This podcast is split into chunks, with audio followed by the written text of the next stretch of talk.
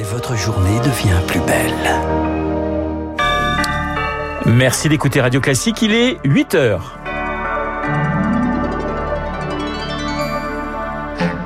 La matinale de Radio Classique avec Renaud Blanc. La Turquie, alors des choix du choix, Recep Tayyip Erdogan peut-il perdre la présidentielle dimanche? Les électeurs sont très divisés, euh, vous l'entendrez. Quand la France mise sur l'industrie verte, le grand port de Bordeaux se réinvente pour mettre l'écologie au cœur de son projet. Reportage dans cette édition. Et puis, la culture en fait demain soir, c'est la 19e nuit européenne des musées. On en parlera avec euh, Bruno Godichon, le conservateur du musée de la piscine à Roubaix dans le Nord.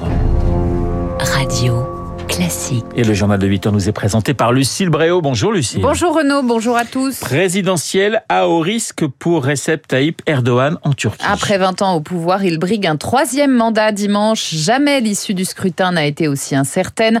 Un de ses opposants vient de se retirer de la course pour donner plus de chance à son rival, Kemal Kılıçdaroğlu, de l'emporter. Qu'est-ce qui fera la différence dimanche? Question posée par Julie Drouin à des électeurs turcs. Durant la campagne, le gouvernement Erdogan a multiplié les gestes envers la population. Retraite anticipée pour les fonctionnaires, augmentation du salaire minimum, des bourses aussi pour les jeunes. Des mesures qui plaisent à Kerem. Ce Turc de 28 ans croit en la continuité du régime en place. En tant que Turc qui vit en France, on est satisfait des choses qui se passent en Turquie. Erdogan, il a montré sa force, son travail dans tous les secteurs, dans le secteur militaire, sur l'économie, sur le plan international. Je pense que la confiance envers Erdogan depuis 20 ans, il va jouer aussi sur ces élections-là. Une confiance mise à mal par l'état de l'économie turque qui subit une inflation à plus de 50%. Sans ça, Erdogan serait assuré d'être réélu selon Ossam. Ce stambouliote réclame maintenant du changement. Quand je suis né, il était président. Aujourd'hui, j'ai 20 ans, il est encore président. Nous subissons cette économie à cause d'Erdogan. Je pense aussi qu'il a fait les mauvais choix en politique étrangère. Nous voulons une bonne relation avec nos voisins et l'Europe. C'est important pour moi, pour tous les jeunes de Turquie. C'est la promesse de son principal rival Kemal Kılıçdaroğlu qui réunit les six partis d'opposition rompre avec l'ère Erdogan. Et de cette présidentielle turque, on en reparle juste après ce journal avec votre invité Renaud, le géopolitologue Dominique Moisy. Lucille, quand la France mise sur l'industrie verte. Emmanuel Macron est à Dunkerque aujourd'hui pour inaugurer une usine géante de batteries électriques pour relancer l'industrie du pays. Le gouvernement veut d'abord la décarboner. C'est aussi la stratégie du grand port maritime de Bordeaux. Il a entamé le difficile chantier de la reconversion écologique. Reportage, Lauriane Toulmont. Là, vous êtes à 10 km du centre-ville de Bordeaux. Les pieds dans la boue, Laurent Larpin contemple le chantier. Quelques hectares de terrain sur la rive droite du port de Bordeaux.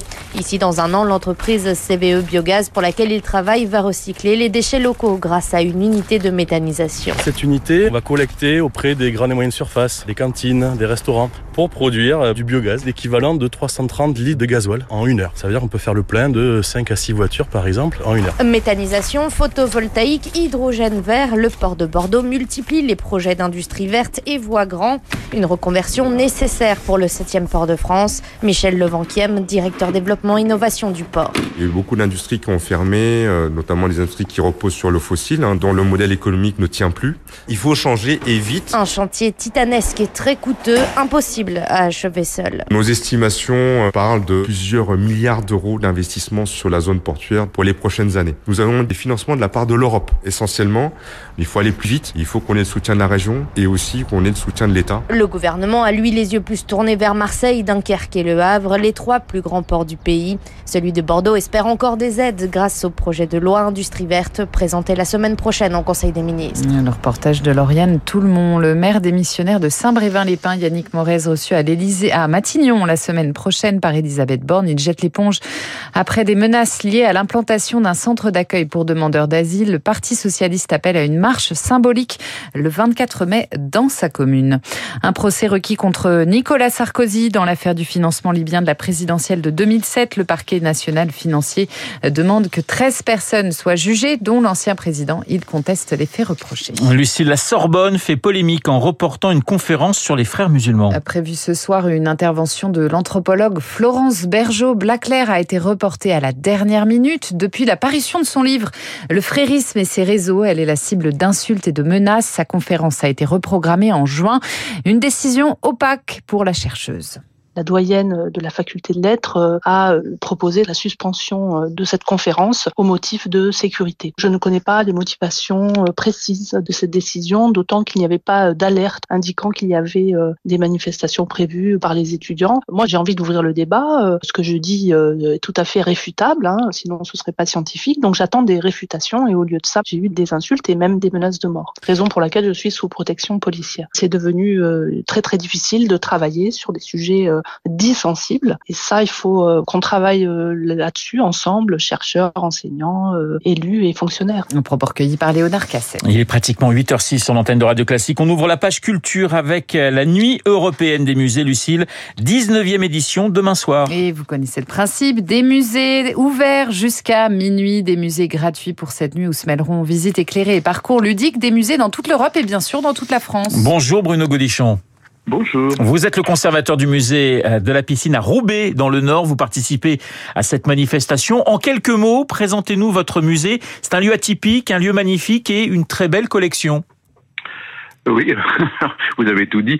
C'est euh, effectivement un, bâtiment atypique puisque le, musée est installé depuis 2001 dans, sur le site de l'ancienne piscine municipale de, de, Roubaix, qui est un, un bâtiment de style art déco euh, exceptionnel, euh, bâti à la demande de Jean Lebas, le maire de Roubaix de, de l'entre-deux-guerres, qui, qui voulait offrir à la population ouvrière de Roubaix un, un site exceptionnel. Et, et c'est dans dans la lignée de ce projet de, de, des années 30 que que le musée s'est construit autour d'un projet de solidarité. Voilà, c'est un service public pour la population autour d'une collection d'œuvres d'art et d'un bâtiment emblématique. Et puis euh, le succès est venu et aujourd'hui c'est effectivement un, un, établissement qui reçoit beaucoup de visiteurs. Oui, pratiquement plus de 200 000 visiteurs par an. Cette nuit des musées, c'est un enjeu pour vous C'est la possibilité, euh, j'allais dire, de, de toucher un, un autre public?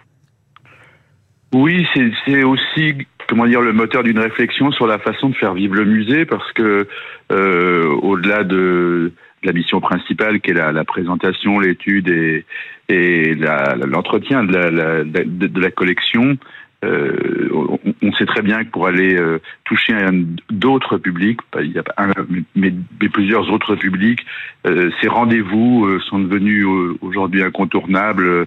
Ils ont été plébiscités par par les publics et c'est aussi pour nous l'occasion d'inviter d'autres disciplines artistiques à, dialoguer avec nos collections, avec nos projets. Et c'est un, très beau moment de rencontre euh, qui, a, a Roubaix en plus est euh, comment dire enrichi par le, projet de la Nuit des Arts euh, qui, qui se deux fois par an à Roubaix. Et il y a donc à la fois le, musée, mais tout le quartier, et même toute la ville qui qui rayonne, qui ouvre des lieux nouveaux, qui présente des expositions. Bruno Godichon, justement, qu'est-ce que vous allez proposer de spécial, de spécifique demain soir à l'occasion de cette nuit européenne des musées? Alors, en fait, il y a deux projets qui, s'installent dans le musée. Bon, il y a, je dirais, ce qui est assez traditionnel, des visites guidées, des ateliers avec les jeunes publics. On, voilà, euh, c'est des choses qui se font euh, maintenant à peu près partout, mais qui chez nous sont très très développées. Et puis on a invité une compagnie de danse, la compagnie Aurélia, avec deux danseurs, euh, Rita Chioffi et, et, Sébastien Lantière, qui vont proposer euh, ce qu'ils appellent une, promenade buissonnière dans l'exposition Mayol, qui est la, grande exposition du moment à la piscine et qui, vit ces derniers jours puisqu'elle se termine à, la fin du mois de mai.